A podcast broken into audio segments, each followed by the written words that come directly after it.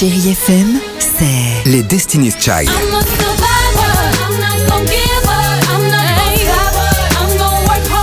Des souvenirs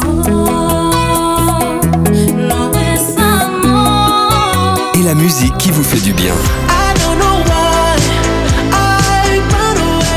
C'est ça, Chérie FM. Feel good. Musique.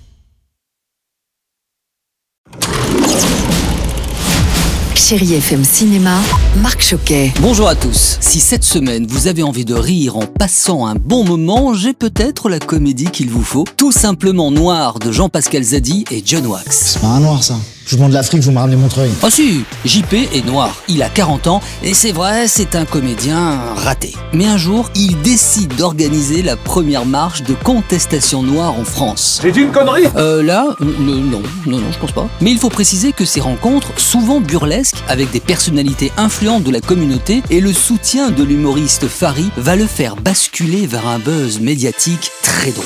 Mais un peu de maturité Ah, ça va C'est pas le rappeur préféré des collégiens qui va me donner des, leçons de. Et côté casting, on va de Mathieu Kassovitz en passant par Fari, Lucien Jean-Baptiste, Fabrice Eboué, Claudia Tagbo, Ramzi Bedia, Jonathan Cohen, etc., etc.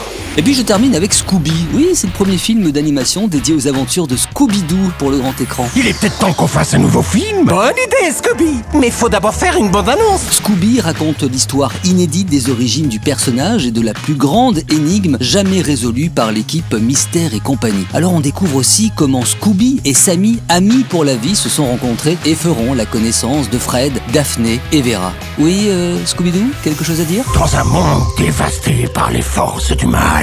Désolé, hein, vraiment, on n'a plus le temps. Mais on va venir vous voir au cinéma. Et puis on va surtout profiter de la plus belle musique sur Chéri FM. Très bon dimanche et bon ciné à tous. Retrouvez toute l'actualité du cinéma sur chérifm.fr.